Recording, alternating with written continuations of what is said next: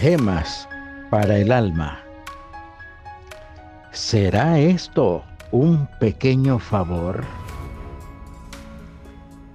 Dad y se os dará medida buena, apretada, remecida y rebosando, darán en vuestro seno, porque con la misma medida que midiereis, os será vuelto a medir. Lucas 6, 38. A cierto amigo mío que viajaba por una región escasa de árboles, donde el sol caía sin clemencia, se le reventó una llanta del automóvil. Furioso por tan desagradable percance, mi amigo echó pie a tierra y ya se disponía a poner el gato para cambiar la llanta, cuando un viejo que pasaba en un cochecito de mala muerte tirado por una mula, se detuvo a su lado y le preguntó, ¿puedo ayudarle en algo?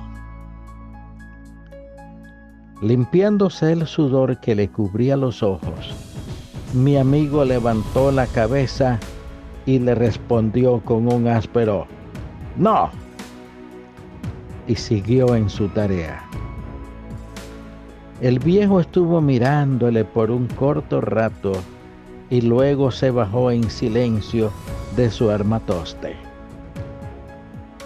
Un momento después, mi amigo, que estaba cambiando el neumático, notó que el ardoroso sol de agosto ya no le quemaba la espalda y volvió a mirar sorprendido. Sorpresa, el viejito estaba a su lado sosteniendo una enorme sombrilla. Este se explicó así.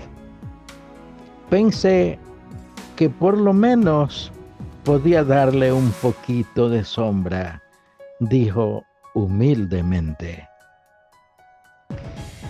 Es una de las más hermosas compensaciones de la vida que ningún hombre pueda tratar de ayudar a otro sinceramente sin ayudarse él mismo. Pensamiento de Ralph Waldo Emerson. Oremos. Bendito Dios. Hay tanto bien que hacer en este mundo, aquí, allá y en todas partes. Donde quiera que vayamos podemos encontrar oportunidad de hacer una obra de amor, una obra de caridad, una obra amorosa Ayúdanos a imitar a tu Hijo Jesús que anduvo haciendo bienes. Danos un espíritu dadivoso, generoso, alegre y muy presto a hacer el bien donde quiera que vayamos. En el nombre de tu Hijo Jesús lo rogamos. Amén.